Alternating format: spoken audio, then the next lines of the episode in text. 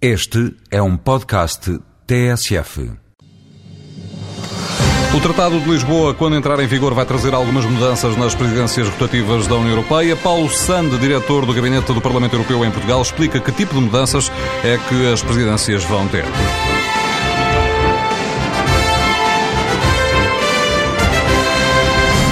Muda a natureza. As presidências rotativas, portanto, os Estados continuam a, durante seis meses, gerir uma parte dos negócios da União Europeia, uma parte do trabalho da União Europeia, embora, e aqui eh, uma distinção rápida, portanto, continua a existir o Conselho de Ministros. O Conselho de Ministros é uma instituição da União Europeia que agrupa ministros eh, setoriais, isto é, de setores diferenciados em função das matérias, eh, dos vários Estados-membros da União Europeia, que toma decisões. É, digamos, um dos órgãos legislativos, sendo o outro, hoje em dia, o Parlamento Europeu.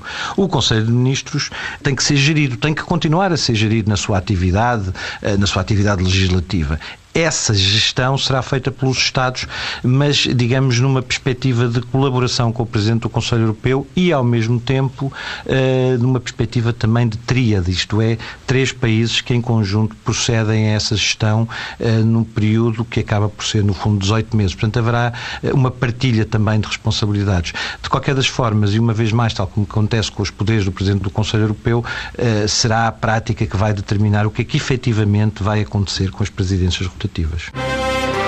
Voz Europa, edição de Alexandre David.